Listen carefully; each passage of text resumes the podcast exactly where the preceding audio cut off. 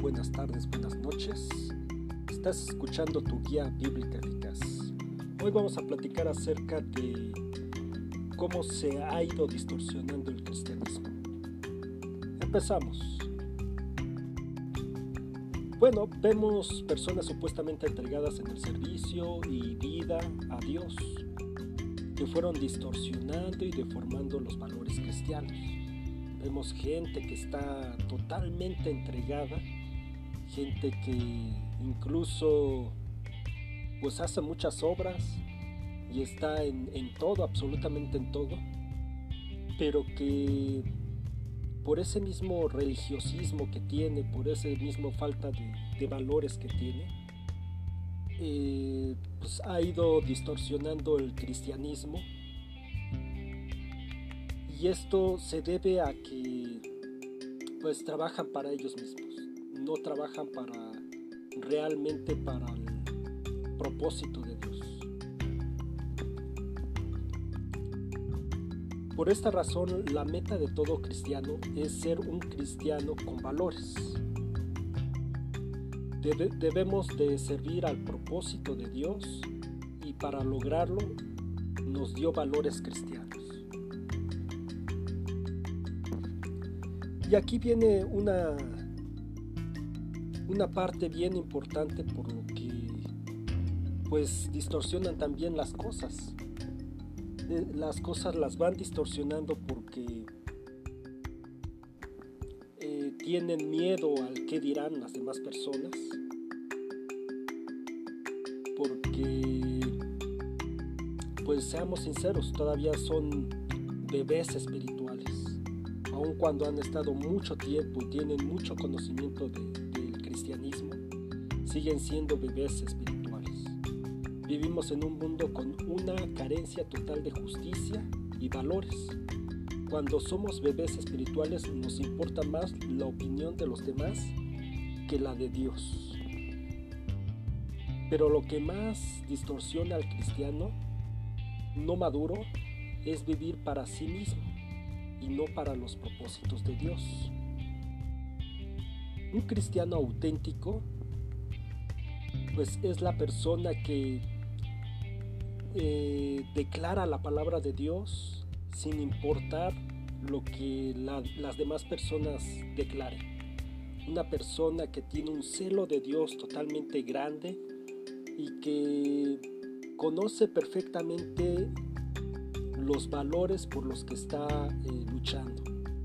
Es, una persona que es difícil de, de, distorsionar, una persona que es difícil de, manipular, porque tiene bases muy grandes, raíces muy grandes, y eh, pues podemos ver a una persona que todo lo que habla, todo lo que dice es un ejemplo perfecto, es una persona de integridad.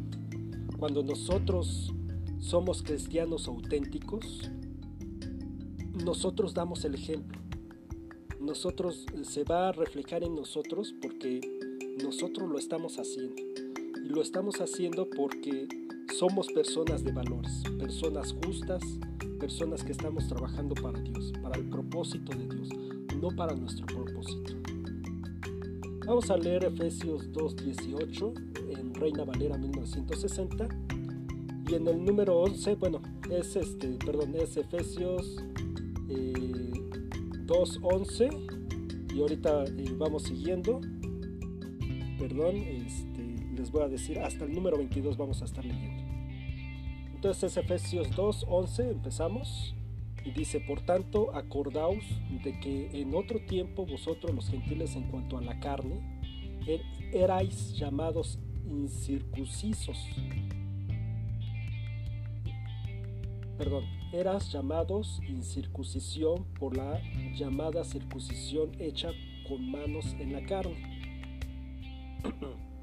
y bueno, aquí en esta parte eh, eh, está haciéndonos referencia de que los judíos, bueno, les hablaban a los demás, eh, a los que no seguían la ley a los que no hacían las cuestiones correctas acerca de, la Biblia, les, decían que eran incircuncisos. Y bueno, más adelante en el número 12, en aquel tiempo estabais sin Cristo, alejados de la ciudadanía de Israel y ajenos a los pactos de la promesa, sin esperanza, sin Dios en el mundo. Y ciertamente, o sea, estábamos allá afuera, estábamos sin leyes, sin valores, sin un compromiso con Dios, pero después eh, eh, nos encontramos con Jesucristo y ahora ya, ya no somos ajenos al pacto de Dios, ya tenemos esperanza, tenemos una promesa de Dios.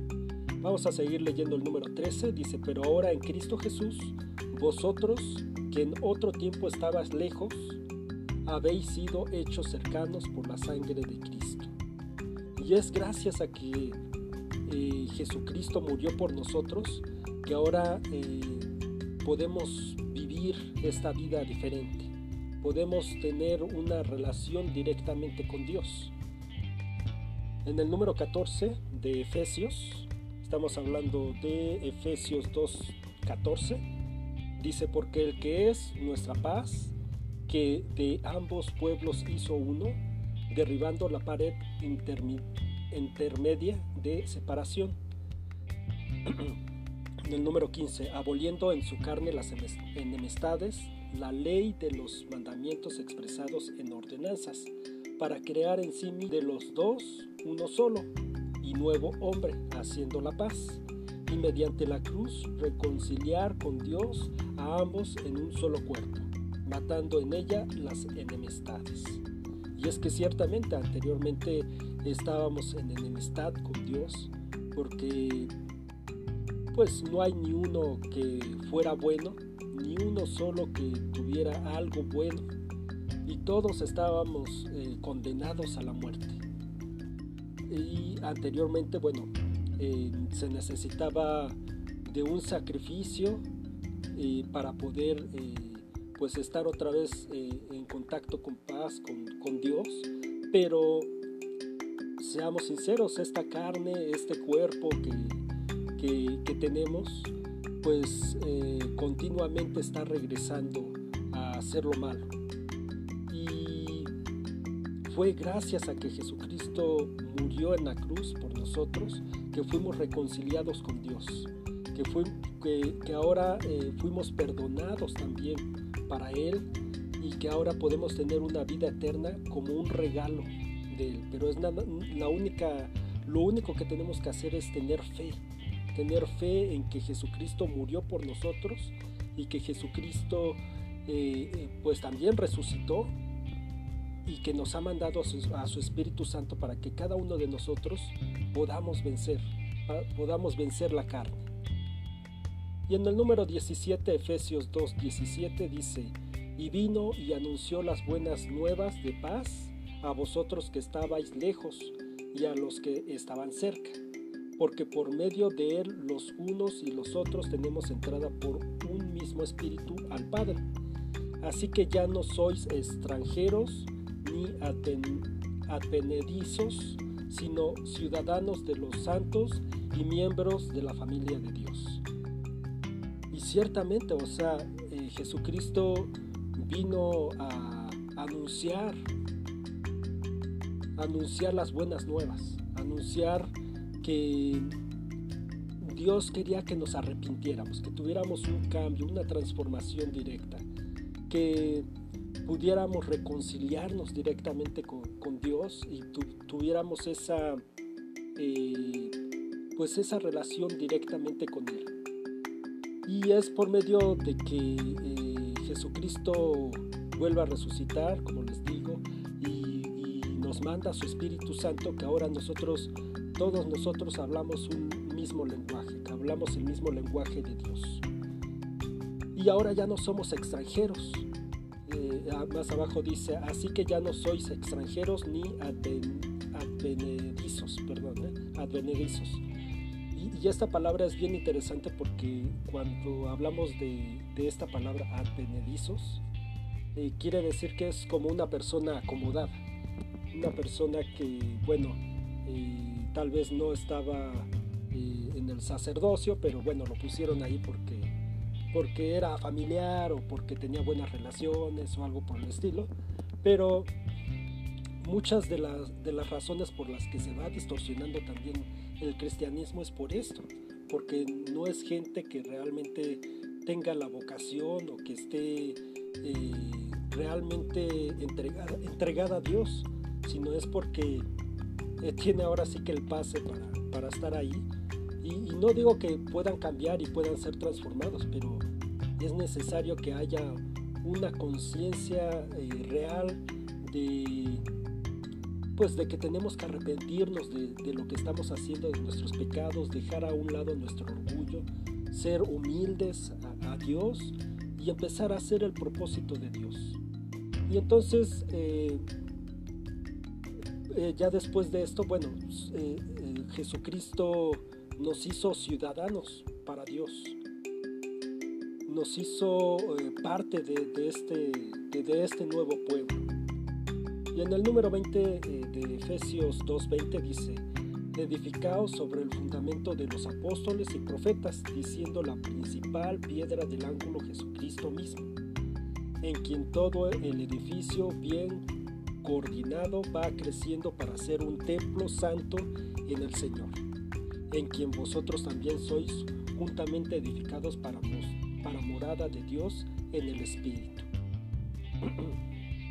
Perdón, y, vemos aquí algo bien importante, de que fuimos edificados en el fundamento de los apóstoles y profetas, que aprendieron directamente de Dios y que eh, nuestro ángulo, nuestra forma de pensar debe de ser como Jesucristo eh, nos enseñó que aprendiéramos las cosas y que hiciéramos las cosas. Y una cosa bien importante aquí es de que esto lo, lo edificó para, para que fuéramos un templo santo en el Señor.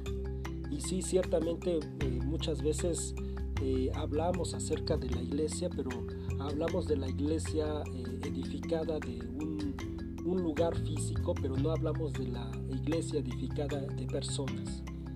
Y es bien importante esto porque Dios nos nos creó, nos edificó para que nosotros fuéramos una, una, bueno, para que fuéramos hombres y personas que compartiéramos. Y ciertamente Dios desde el principio de, de la creación lo que quería era compartir esa creación con nosotros. Y, por eso cuando lo vio perdido buscó la forma en todo el momento, en todo momento para reconciliarse con su creación y para volver a, compartir esto que tiene para nosotros.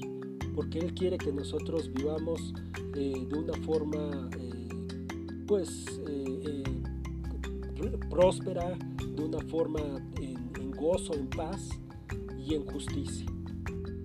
Dios está buscando que que no solamente compartamos esto con Dios, porque sí, bueno, lo primero que nos, nos, pide es que amemos a Dios sobre todas las cosas, pero lo segundo que nos pide es que ame, amemos a nuestro hermano como a nosotros mismos. Y esto va muy relacionado a de que también Dios quiere que entendamos que eh, uno de los propósitos de la vida es que nosotros compartamos. De nada te va a servir eh, tu dinero, de nada te va a servir las cosas que tú tienes si no tienes con quién compartirla, con quién compartir lo que tú tienes. Pero si tenemos cosas que sea para compartirlas con Dios y que sea para compartirlas con nuestros hermanos. Y entonces dice acá más, más abajo en el número 22, en quien vosotros también sois juntamente edificados para morada de Dios en el Espíritu. Y, y entonces estamos siendo edificados para que cada uno de nosotros seamos santos y para que cada uno de nosotros realmente seamos apartados para Dios. Pero es necesario que nosotros nos apartemos de la carne y que dejemos que el Espíritu Santo trabaje en nosotros para que nosotros tengamos eh, este conocimiento que nos está dando Dios por medio de la Biblia y que tengamos principios, valores bien cimentados que no nos muevan y que nos ayuden a pues a vivir esta vida.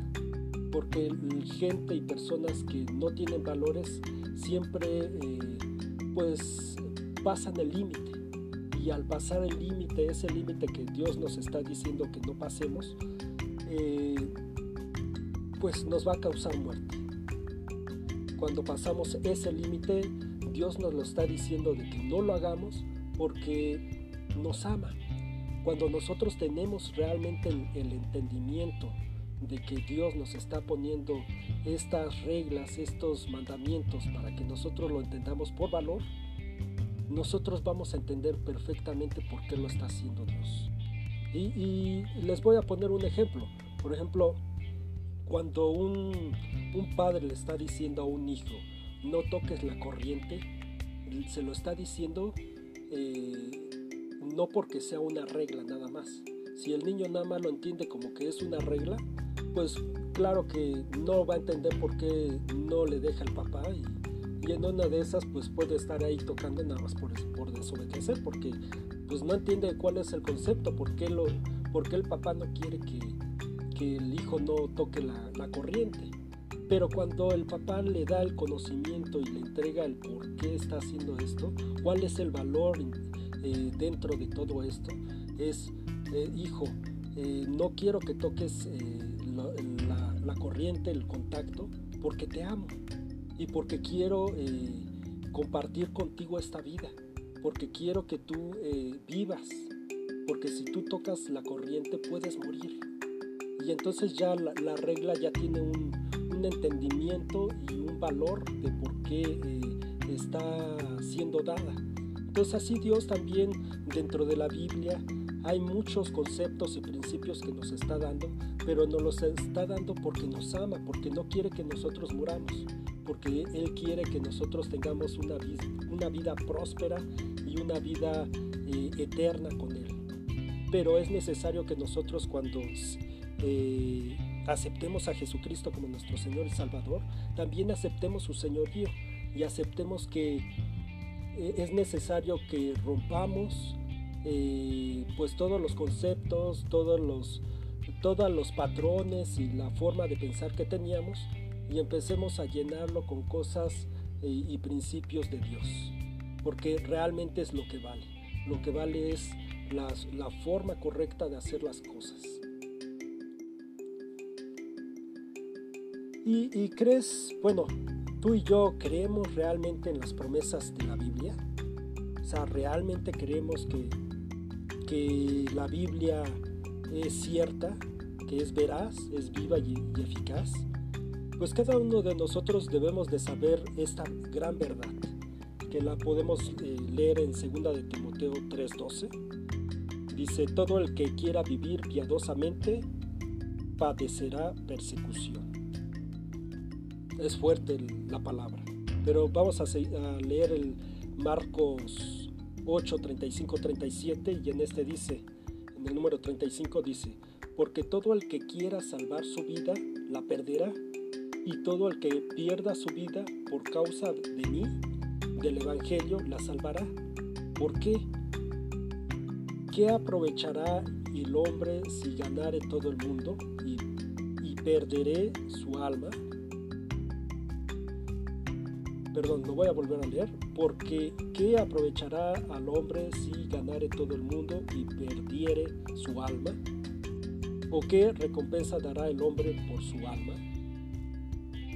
Entonces aquí nos está dando eh, todo una información bien importante de por qué es necesario que nosotros eh, pues perdamos el miedo al qué dirán.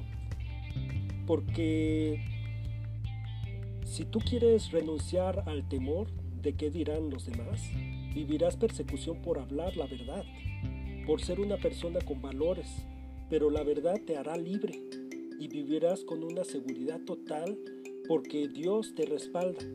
Y si Dios está contigo, ¿quién contra ti? Toda la sociedad te, funda en la... Bueno, toda la sociedad se funda en la integridad y en el ejemplo. Todos aprendemos por patrones que aprendemos de nuestros padres. Ahora aprendamos esos patrones que se fundan de nuestro Padre Celestial y seamos ejemplos de amor, humildad, paz, paciencia, mansedumbre y dominio propio. La iglesia de Jesús debe ser el de la defensa de los valores implicados en la palabra de Dios. de manera que exageremos y exaltemos a Dios por encima de cualquier situación y cualquier opinión.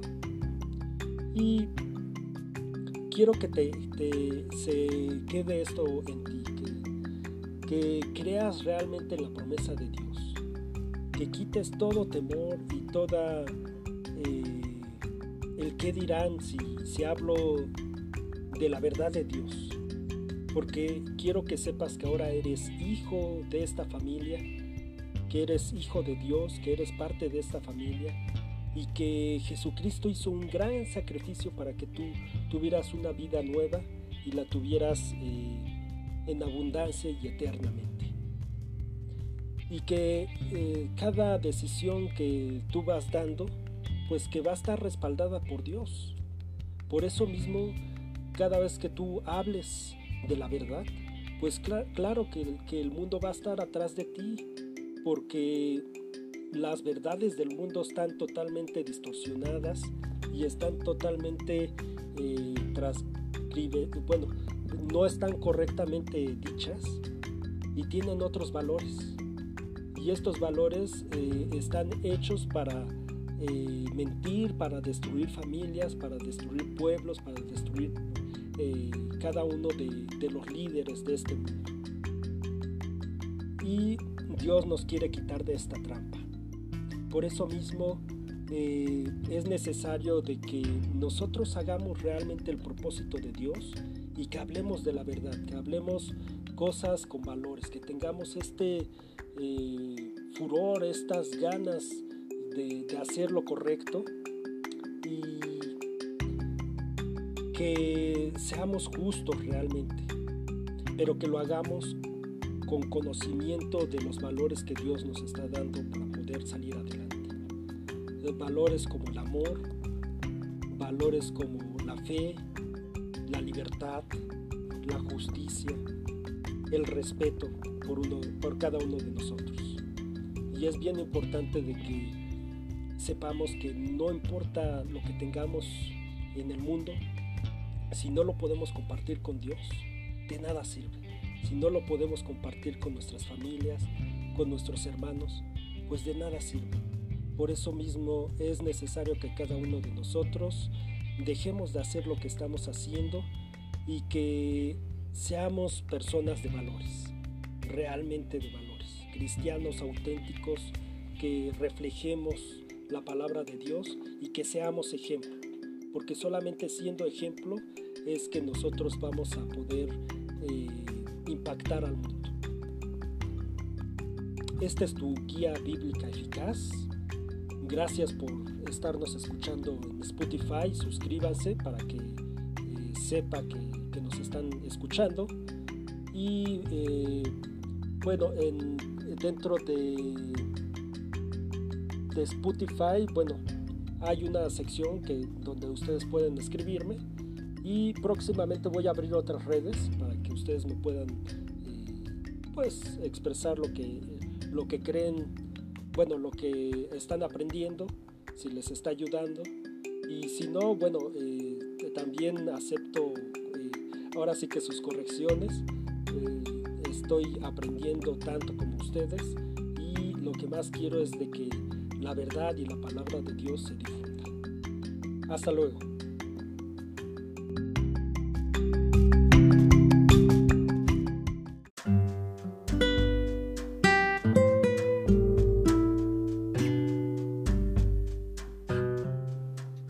Buenos días, buenas tardes, buenas noches. Estás escuchando tu guía bíblica eficaz. Hoy vamos a hablar acerca de personas con valores. Es importante ser una persona que nos guiemos en la vida por valores en todas las decisiones que tomemos y que no nos dejemos llevar por impulsos o emociones. Una persona con justicia, paz y gozo es más feliz produce más dinero, produce mejores reuniones, la gente se le acerca. Este es el resultado de que entendió que era necesario dejarse amar por Dios. Cuando tú recibes el amor de Dios en tu vida, se genera confianza. fe que proviene de Dios y nuestra seguridad y nuestros ojos están puestos en Dios, lo que nos genera paz y gozo. Todos llegamos llenos de impulsos malos y emociones que no sabemos controlar, pero por medio del poder del Espíritu Santo, tomando la decisión de caminar en la luz, cambiamos el rumbo de nuestros pensamientos. Cuando los valores no rigen nuestras vidas, podemos herir y ser heridos por, otros, por otras personas. Una persona herida y con resentimiento no puede ofrecer nada a nadie. Al contrario, quita energía, rompe la armonía y no tiene respeto por nadie. Por eso no respeta a nadie y lo único que busca es lastimar a sus seres más queridos. Por inseguridad, está, está aterrado de miedo y se defiende con enojo porque quiere controlar todo. Por eso la importancia de romper ataduras y recibir el amor de Dios en nuestras vidas, porque una persona amada sana sus heridas y cree y crece en empatía, por ende en respeto y humildad. Y aquí entendamos que Dios ya nos regaló su amor. Cuando recibimos a Jesucristo como nuestro Señor y Salvador, recibimos este amor inmerecido de Dios. Es un regalo de Dios, pero aun cuando Dios nos lo está dando, nosotros tenemos que extender la mano para recibirlo. Nosotros tenemos que recibir el amor de Dios. Hay quienes, aun cuando Dios se lo está dando el amor, no quiere recibirlo. Entonces por eso es bien importante que rompamos estas ataduras que no nos dejan ver a Dios, el pecado mismo que es una barrera que no nos deja entrar eh, pues al mundo espiritual. Y entonces, una vez rompiendo esto, nosotros vamos a poder eh, pasar al otro, al otro punto, en donde vamos a recibir este amor y este amor inmerecido, que es un regalo de Dios, ahora nos llena tanto que nosotros también lo podemos ofrecer a otras personas. Un cristianismo auténtico no consiste en guardar mandamientos únicamente, sino en vivir lo que decimos y creemos. Pero solo un cristiano que toma la decisión de ser íntegro y lucha todos los días por estar con Dios, recibe el regalo del amor de Dios. Dios nos amó desde el principio. Ahora nos toca a nosotros aceptar ese regalo. Y la confianza en Dios, lo que nos lleva a obedecer, porque entendemos el valor de los mandamientos por medio de los valores. Entender lo que significa la religiosidad y ser capaces de discernir si somos personas religiosas o personas cuyas vidas están basadas en valores, no en cumplir mandamientos. Y esto es bien interesante porque muchos de nosotros cargamos dogmas, preceptos y mandamientos, creyendo que esto nos convierte en cristianos y estamos totalmente errados. Nos convierte en personas religiosas. Cuando se pierde de vista que la palabra se memoriza para vivir la palabra de Dios en nuestras vidas. No es para hacer los ritos, no es para hacer las cosas, sino todo esto es para que nosotros mismos cambiemos y seamos transformados, para que nuestro orgullo sea confrontado y destrozado y que podamos ser esa persona humilde, amorosa, empática que Dios quiere para, para nosotros. Y aquí viene la, la, pregunta, ¿tu Dios te carga a ti o tú tienes que cargar, a tu Dios? ¿Dios carga tu vida o tú tienes que cargar eh, pues una imagen, un Dios falso. Y cuando tú decides que ahora tu seguridad es Dios, cambia totalmente la perspectiva. Cuando tú quieres hacer la voluntad de Dios, cambia totalmente la perspectiva. Pero solamente esto se puede lograr cuando tú tienes una, un encuentro personal con Dios.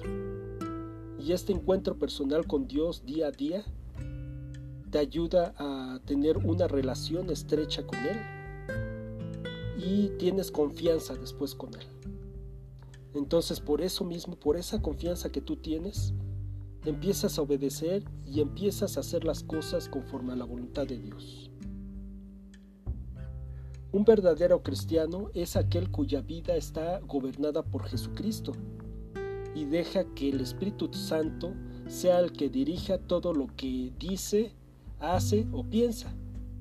Un verdadero cristiano cree en Dios, confía en Dios y se siente amado y protegido por Él. Deja que el Espíritu de Dios gobierne nuestros pensamientos, sentimientos, palabras, convicciones y acciones. Déjate llevar, déjate llevar por Dios. En nuestra vida es importante aprender que lo que importa realmente sea lo que dice Dios y no lo que dicen las personas que nosotros, bueno, que nos rodean.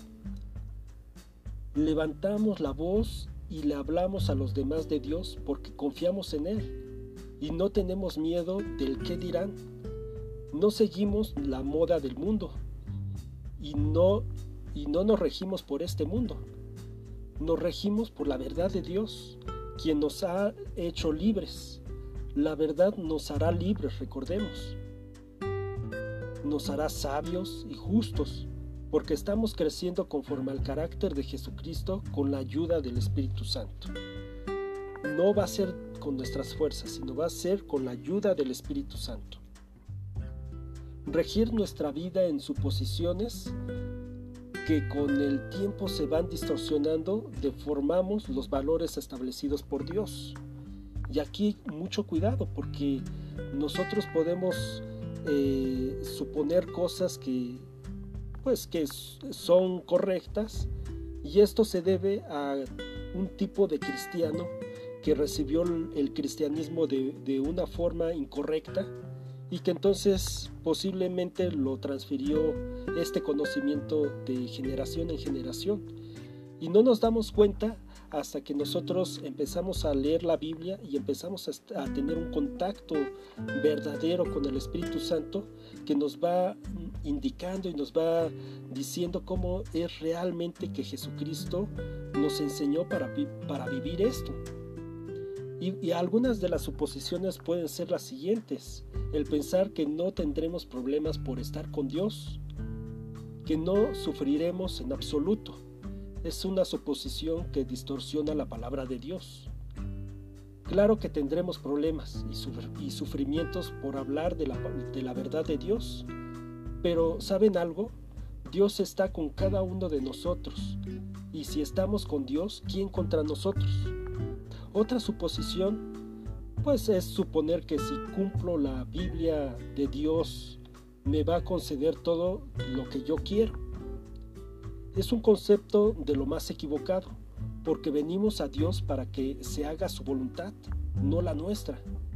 Y cuando vemos que no se está haciendo nuestra voluntad, pues muchos de nosotros eh, pues empezamos a, bueno, ya no queremos estar con Dios, porque nos damos cuenta de que no nos da lo que nosotros queremos, sino nos da lo que Él quiere y lo que Él piensa que es correcto y es bueno para nosotros. Y eso es lo correcto. Es necesario que entendamos que lo que realmente quiere Dios para nuestra vida es que nosotros hagamos su voluntad, que nosotros hagamos el plan de Dios. Pero para esto necesitamos romper nuestro orgullo. Y rompiendo nuestro orgullo y siendo humildes y serviciales, nosotros vamos a tener toda esta transformación. Pero para poder lograr esto es necesario tomar nuestra cruz todos los días y seguir a Jesucristo, respirar a Jesucristo y vivir a Jesucristo todos los días. El pensar, otra suposición, es el pensar que el asistir en la iglesia, Dios nos dará nuestras peticiones de nuestro corazón y va muy eh, hilado a lo que estamos diciendo. Es totalmente erróneo porque no es por obras, para que nadie se gloríe. Un cristiano verdadero surge cuando nos entregamos a Jesucristo y le decimos, Señor, que no se haga mi voluntad sino la tuya. Entonces busquemos ser verdaderos cristianos, que hagamos la voluntad de Dios, que nuestra seguridad sea Dios y que escuchemos la, voz del Espíritu Santo. Esto nos va a librar de muchas cosas. En, en esto, bueno, en este estudio estamos aprendiendo que la Biblia es un libro que promueve valores. Y si vemos en el diccionario qué es valor, encontramos lo siguiente, cualidad de las cosas que las hace objeto de precio. El valor que tienes en tu forma de conducir. Y aquí vemos que, bueno, en las personas, cuando una persona empieza a tener valores, tiene valor para la sociedad, tiene valor para la familia, tiene valor para su pareja. Y es una persona muy valorada porque es respetable, es íntegra, lo que piensa, lo que dice y lo que hace, pues es lo que actúa y se ve. Y por eso es una persona que tiene valor en la forma que se conduce, porque tiene principios, tiene bases y no va por ahí caminando y con pensamientos erróneos. Y mucho de esto también se ve porque hay personas que son engañosas, que son eh, pues tramposas y que este tipo de personas pues son tramposas porque no tienen valores y tarde o temprano van a caer. El propósito del mensaje de la Biblia ha sido y siempre será que tú y yo, a la luz de las cosas reales que salen de tu corazón, que se encuentran en tu mente y que se traducen por tus acciones cotidianas y palabras, de modo que cada uno pueda evaluar cuál es el fruto cotidiano del Espíritu Santo que nos dirige o gobierna. Entonces, busquemos a Dios. Que las cosas que, veamos en la Biblia salgan a la luz. Y que esto no es para que nos señalemos, sino es para que nosotros seamos transformados. Que salga a la luz todo lo que hay en el corazón. Que salga a la luz todo lo que hay en la mente todas nuestras acciones, nuestras palabras, toda nuestra forma de ser y que sea confrontada con el fruto del Espíritu. Cuando nosotros eh, empezamos a ver el fruto del Espíritu, que muchos de esos son valores, empezamos a ver eh, si no tengo amor, si no tengo fe, si no tengo paz, si no tengo gozo, si no soy eh, benigno, si no tengo mansedumbre, no tengo dominio propio, entonces algo mal está en mí. Pero no es para condenarnos, sino más bien es para, ah, bueno, tengo esto, necesito cambiar, necesito hacer algo diferente en mi vida y eso algo diferente es que Jesucristo gobierne mi vida y ahora mi seguridad está en Él. Evaluando el fruto podemos reflexionar si lo que hay dentro de nosotros es correcto o si por lo contrario debiésemos llevar un cambio radical en nuestro corazón. El propósito de que la Biblia señale un fruto en la vida del creyente no es para tratar de imitarlo, sin que éste naturalmente salga del corazón, sino que la función de estos mandamientos es para calificar en forma individual lo que hay en el corazón. Cuando leemos la Biblia, la verdad nos confronta y es decisión de cada uno de nosotros realizar el cambio lento o rápido, pero tarde o temprano tendremos que cambiar para transformar este corazón duro en un corazón suave, amoroso, que esté gustoso por hacer a la manera de Dios las cosas. Una persona es feliz y ayuda a ser felices a los demás en virtud de los valores que llenan y dirigen su vida y sus acciones. Hay que evaluar el, adquirir la claridad suficiente como para poder decidir si queremos ser personas cuyas vidas giren en torno a valores. ¿Y qué es lo que estamos buscando? Pues lo que estamos buscando es llegar a ser un cristiano práctico, convertirnos en grupos que construyan en su entorno las 24 horas del día, siendo personas de valor para los demás porque somos felices gracias a Dios. Este es el, día en que decides si quieres ser una persona con valor o quieres seguir siendo y viviendo como lo has hecho toda tu vida. Los animo a recibir el amor de Dios, orar todos los días, leer y meditar la Biblia, ser parte de ser un verdadero cristiano que su campo de acción no es dentro de la iglesia, sino afuera de esta, donde todos necesitan a alguien que los valore, les dé esperanza y aprendan todo lo que Jesucristo nos mandó a hacer, seamos personas con valores.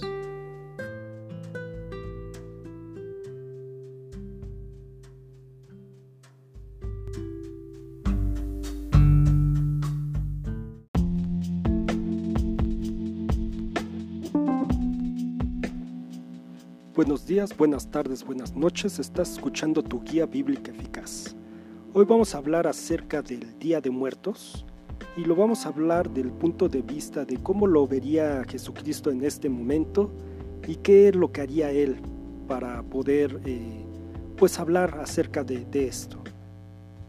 Y bueno, el objetivo es entender el concepto espiritual de lo que sucede en estos días. Y vamos a empezar con esto. ¿Por qué somos cristianos? ¿Cuál es el objetivo de Dios en nuestras vidas? Nuestro primer objetivo es parecernos a Jesucristo, aprender de Él, tener un encuentro personal con Dios, arrepentirnos y ser transformados por su gracia. Pero, ¿qué hizo Jesucristo en la tierra? Su objetivo era reconciliar al hombre con Dios, porque fue transgredida la relación del hombre con Dios nuestro llamado como discípulos de Dios, y este es un llamado solo para discípulos comprometidos con Dios, es extender el reino de los cielos, llevando las nuevas nuevas a todos los rincones de la tierra. Y esto lo vamos a hacer con amor y respeto, sin diluir la verdad. Somos llamados a extender el reino de los cielos.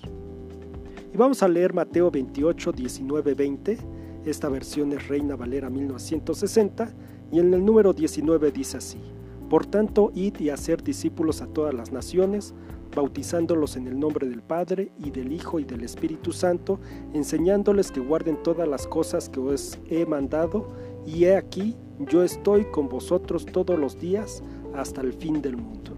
Amén.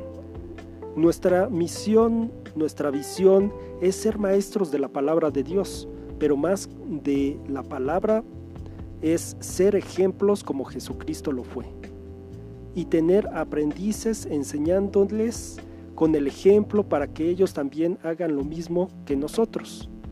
No se trata de ser perfectos, sino de mantenernos en unidad con Dios, ser uno con Él, parecernos a Jesucristo en todo momento, en amor, justicia, humildad, servicio y dominio propio.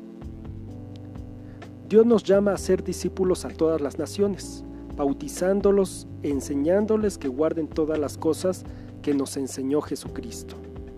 Y aquí viene una palabra bien importante, bautizándoles.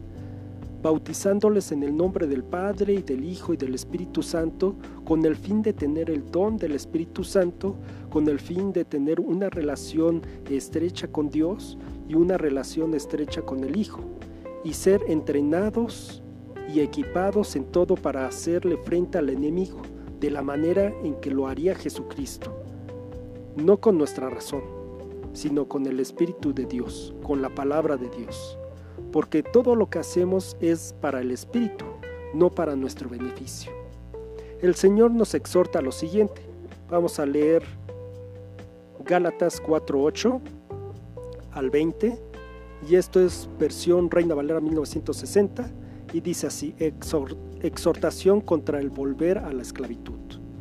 Y en el número 8 dice así, ciertamente en otro tiempo, no conociendo a Dios, servéis a los que por naturaleza no son dioses, mas ahora conociendo a Dios, o más bien siendo conocidos por Dios, ¿cómo es que os volvéis de nuevo a los débiles y pobres rudimentos a los cuales os queréis volver a esclavizar?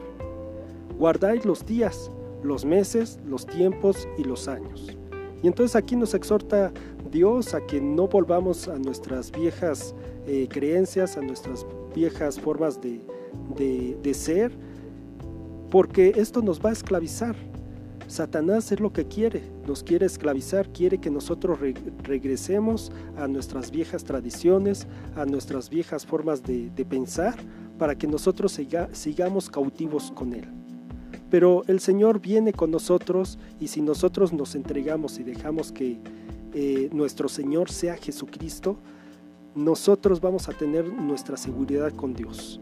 Y no vamos a dejar que Satanás nos esclavice. Y al contrario nos vamos a liberar y nos vamos a liberar con la verdad. Y si seguimos leyendo hasta el número 16 dice lo siguiente, me he hecho pues vuestro enemigo por deciros la verdad, Tienen celo por vosotros, pero no para bien, sino que quieren apartaros de, vos, de nosotros, para que vosotros tengáis celo por ellos. Bueno es mostrar celo en lo bueno siempre, y no solamente cuando ellos presenten con vosotros. Hijos míos, por quienes vuelvo a sufrir dolores de parto, hasta que Cristo sea formado en vosotros. Nosotros venimos en... Nosotros nos convertimos en enemigo por decir la verdad y para los que quieren seguir haciendo el mal, quieren que nos enojemos y que hagamos las cosas mal. Pero es bueno tener celo de decir lo bueno. Nunca hagamos cosas malas, pero hagamos de la manera en que Jesucristo lo habría hecho, con perdón, amor y paciencia. Orando por, por tus amigos y vecinos, buscando el momento correcto para hablarles de la verdad que Dios los ama y quiere reconciliarse con ellos. Porque de qué sirve pelearse por quienes solamente entienden de la carne y no entienden nada del espíritu. Solo llegaremos a pleitos y contiendas, pero si primero buscamos su salvación, después ellos entenderán por el espíritu las razones por las cuales dejan de hacer las tradiciones de sus antepasados. De otra forma, tendríamos un pleito que ellos no entenderían porque no tienen el Espíritu de Dios. Dios busca de nosotros que nos comprometamos con Él, busquemos hacer lo correcto conforme a su voluntad. Él no quiere que regresemos a nuestras viejas prácticas y que seamos siempre ejemplo de Jesucristo, pero con amor y tacto hablar la verdad a nuestros hermanos. Esto no quiere decir que cambiemos el mensaje del Evangelio, esto quiere decir que lo hagamos de la forma correcta, trabajando en el perdón y la paciencia. Una semilla cuando se siembra no se desarrolla mañana. Es necesario cuidarla y regarla. Así seamos diligentes con nuestros vecinos y amigos. Oremos por ellos y busquemos el momento de Dios para hablarles. Ellos se acercarán cuando estén listos. Y si no, nosotros nos acercamos, pero porque el Espíritu de Dios nos, nos dice, ya, acércate, háblale de, háblale de mí. Porque difícilmente será transformado una persona que no está afligida o confrontada por la vida.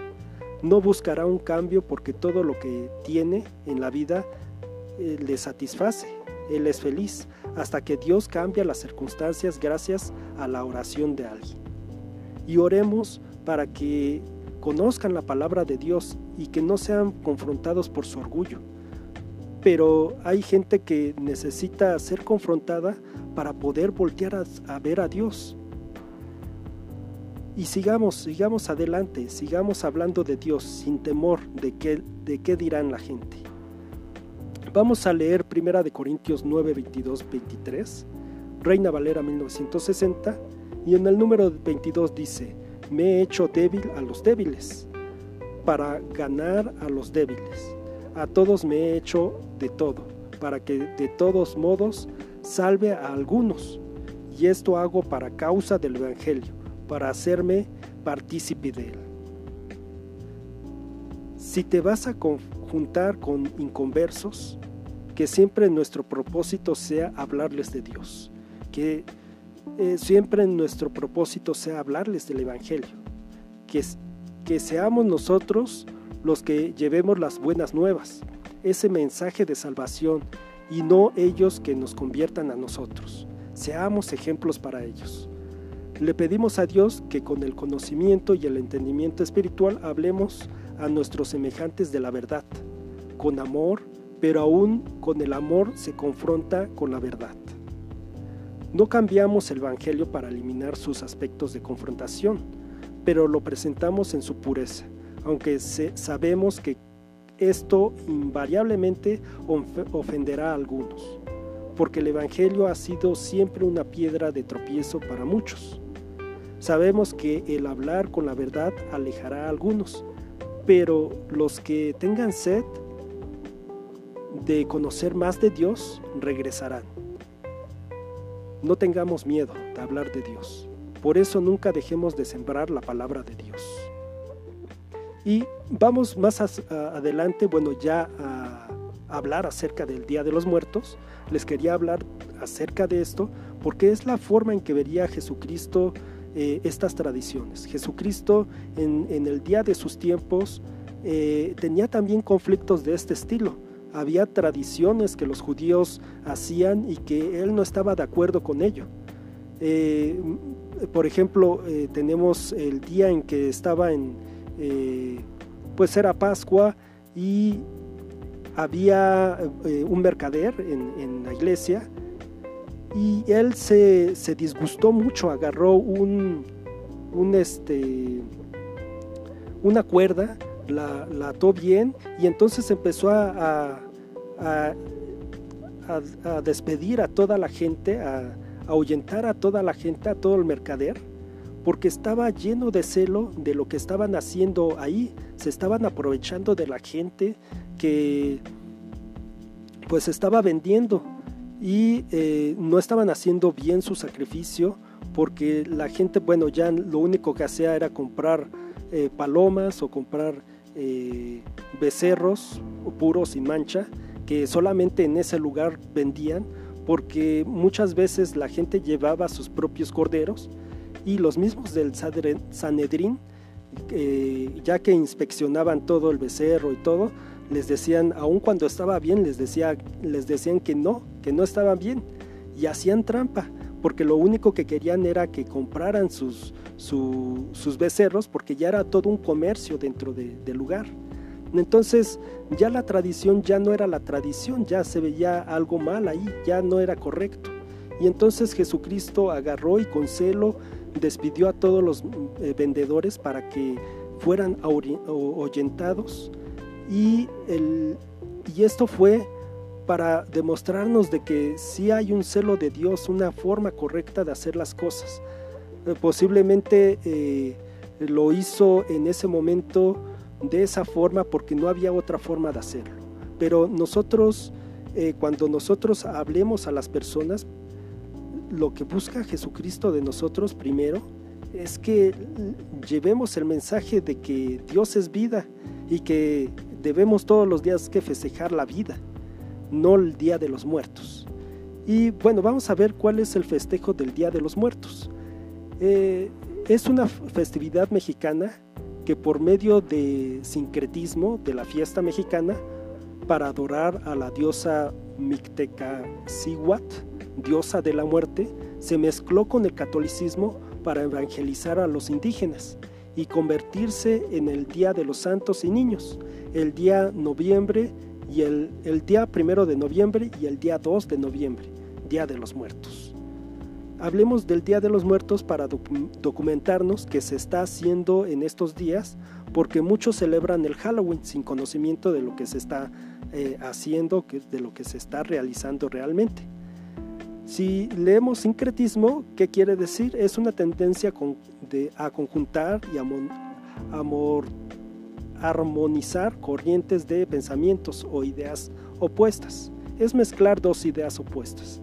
En este caso estamos hablando de que se juntó la idea de, de los mexicas, que son los aztecas, junto con el catolicismo para poder eh, mezclarlos y entonces así poder eh, pues tener un día en que se pueda festejar y así poder eh, cambiar las tradiciones de pues de los mexicas para, para llevarlos a una tradición pues entre comillas cristiana y, ahorita vamos a ver por qué decimos entre comillas porque realmente no es cristiano. Y si seguimos este, viendo, documentándonos, el primero de noviembre, en el Día de Todos los Santos, las familias se guían por sus tradiciones para conmemorar a sus difuntos, establecida por el Papa Gregorio IV eh, para consagrar la basílica en la capital, en la capilla de San Pedro, en Vaticano, en honor a todos los santos. Y esto se empezó a realizar desde, desde el año 835 después de Jesucristo. El primero de noviembre fue la fecha elegida para celebrar este día debido a que tiene la coincidencia con la celebración pagana de Samhain o el Año Nuevo Celta. Y entonces aquí regresamos otra vez al sincretismo. Lo que trataba la, religión católica era eh, otra vez volver a mezclar una eh, religión que era celta y juntarla con el, eh, con el catolicismo para entonces, pues se dice transformar la, tradición y entonces cristianiles, hacerla más cristiana. Que posteriormente en Estados Unidos se, se nombró popularmente como Halloween, o sea, el Samhain, que es el año celta, después se convirtió en Halloween. Esto se celebra desde el 31 de octubre y eh, bueno, eh, posteriormente bueno, ya el, Papa decidió que fuera el 1 y el 2 de noviembre para celebrar eh, el Día de los Santos primero y después celebrar pues a los difuntos que, que regresan. El 1 y el 2 de noviembre los amigos y familiares de los fallecidos se reúnen para orar por ellos y llevar a la tumba del difunto comidas favoritas, a menudo incluyendo las tradiciones, calaveras de azúcar y pan de muerto. Y la idea aquí es de que eh, se le pone eh, el alimento para que los difuntos bajen y entonces convivan con los, con los vivos y de esta forma eh, pues es una forma de adorar a los difuntos reconociendo su sabiduría pero también es una forma de reconocer eh, pues que la muerte tiene poder, ¿no? Y si leemos en Deuteronomio 18, 10, 12, Reina Valera 1960, dice lo siguiente, no, se, no sea hallado en ti quien haga pasar a su hijo o a su hija por el fuego, ni quien practique adivinación, ni, agorero, ni sortilejo, ni sortilego, perdón, ni hechicero, ni encantador, ni adivino, ni mago, ni quien consulte a los muertos. Entonces aquí ya lo dice bien específicamente. Y esto tiene que ver también porque en ese, en ese entonces se sacrificaba a los, a los hijos, se sacrificaba para obtener algo de los dioses porque si la gente cometía un error o pecaba, pues eh, ellos se sentían merecedores de un sacrificio tan grande que era también entregar a los hijos y a las hijas. Y, esto también eh, pues se sigue eh, utilizando en estas fechas, en el día de Halloween, para sacrificar niños y niñas. Y, y todo lo que es, bueno, toda esta gente que sigue lo satánico, pues sigue haciendo esto. Y dice, ni quien practica adivinación, ni agorero, ni sortilejo, ni hechicero, ni encantador, ni adivino. Porque muchas de estas cosas, bueno, están siendo regidas por, por este, la santería, por gente que está metida en, este tipo de, de, cosas, que es la adoración directamente a los muertos, a los santos. Y más adelante en el número 12 dice algo más porque es abominación para con Jehová cualquiera que eh, hace estas cosas. Y por, esta, por estas abominaciones Jehová tu Dios echa estas naciones delante de ti. Entonces sí es una clara eh, forma de decirnos de que Dios abomina estas cosas y que no quiere que, las hagamos, no quiere que estemos eh, consultando a los muertos. Y, es lo que se hace en, esta, en estas fechas. Eh, es prácticamente, bueno, se adornan los, cementerios, se adornan las casas con la idea de que pues los muertos bajen y estemos directamente con los muertos ahí. Eh, y muchos, bueno, lo que hacen es esto, consultar a los muertos, consultar, hablar con ellos, este, adorarles, eh, estar conviviendo con ellos. Y Dios no quiere que, que, hagamos esto. ¿Por qué no quiere que hagamos esto? Porque hay un problema aquí. Eh, es entender la idea de la muerte. Cuando uno muere, Dios específicamente en la Biblia dice, de que uno va a quedar en un sueño eterno. Y después de este sueño, pues el siguiente paso es el juicio final. Vamos a tener un juicio con Jesucristo, un juicio con, con Dios, en donde se va a, decir si nosotros subimos al cielo o subimos o bajamos, perdón, al, infierno. Pero también sabemos de que todos los que somos cristianos, todos los que aceptamos a Jesucristo como nuestro Señor y Salvador y hacemos la voluntad realmente de, Jesucristo, hacemos la voluntad de Dios, pues vamos a ser salvos por su gracia, porque es un regalo que ya nos dio. Cuando muramos, tenemos, si nosotros hicimos la voluntad de Dios y no eh, eh, pues usamos la palabra para nuestro beneficio, Dios, eh, Jesucristo nos va a reconocer y nos va a poner ahí en el libro de la vida. Y cuando tengamos este juicio, pues Jesucristo nos va a dar pase directo. Y es bien importante esto porque Jesucristo para eso vino, para, para nosotros. Vino, murió por nosotros para que cada uno de nosotros tenga, tengamos vida eterna y la tengamos en abundancia.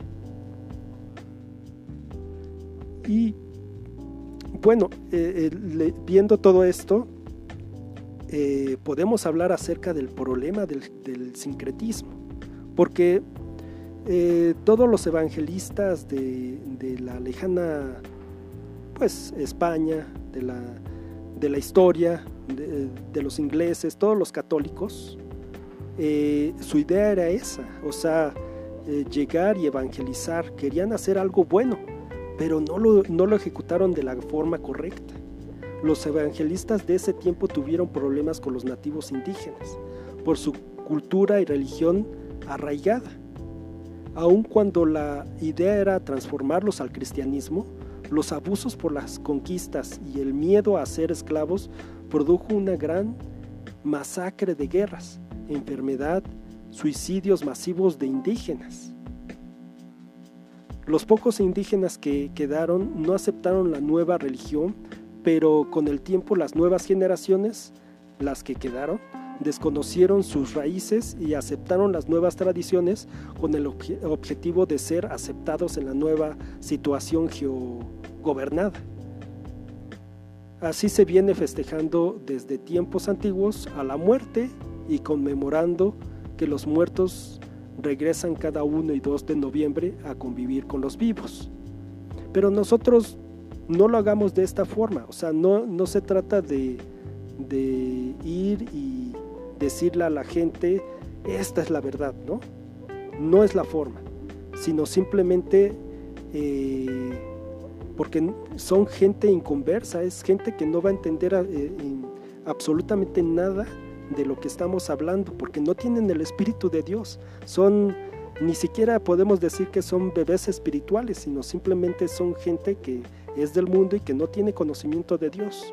Por eso es más importante, eh, si hay la posibilidad en estos momentos, de evangelizar a las personas primeramente, de hablarles de Dios, de que Dios es vida y que venció la muerte, antes de cualquier otra cosa, y con amor transformarlos. Y después ya de, varios años de, tener este encuentro personal con Dios, o algunos este, son transformados totalmente y radicalmente. Qué padre sería que, qué bueno que sería que todos eh, fuéramos transformados de esta forma.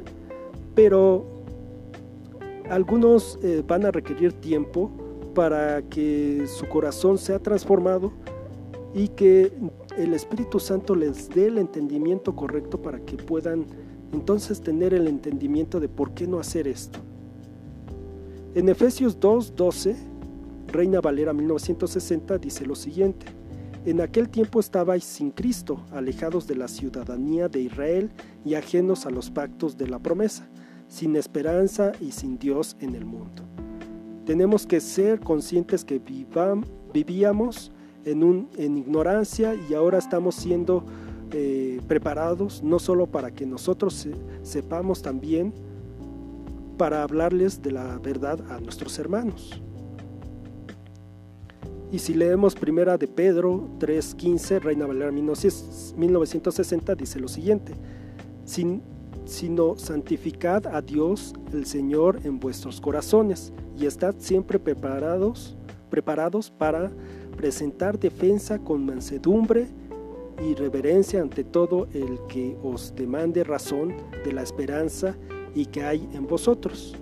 Dios espera que hablemos preparados de la palabra con amor, con mansedumbre y reverencia, nunca con religiosismo, y menos con condenación, sino hablando de que Dios es vida y bendición y que no, eh, no hay este y que Jesucristo venció la muerte.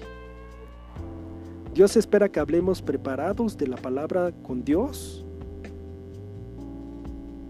que la, hablemos con amor, con mansedumbre y reverencia, nunca con religiosismo y menos con, con condenación, sino hablemos que Dios es vida y que venció a la muerte. Efesios 2.10, Reina Valera 1960, eh, leemos lo siguiente, salvos por gracia. Y este es el mensaje que debemos de dar.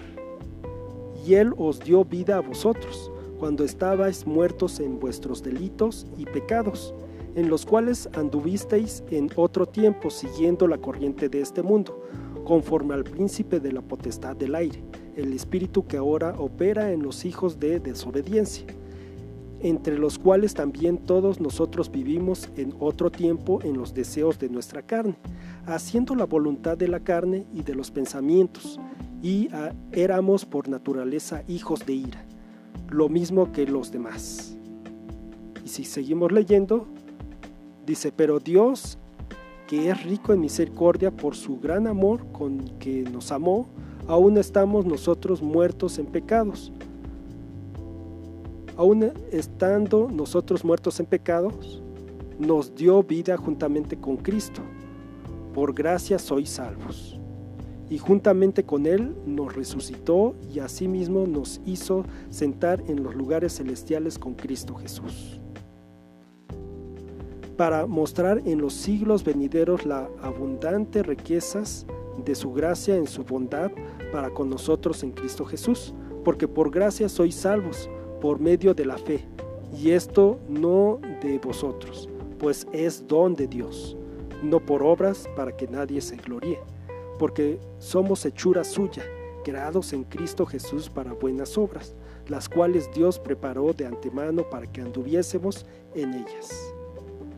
Dios nos llama a hacer las obras conforme a su voluntad, somos hijos de luz, paz y justos.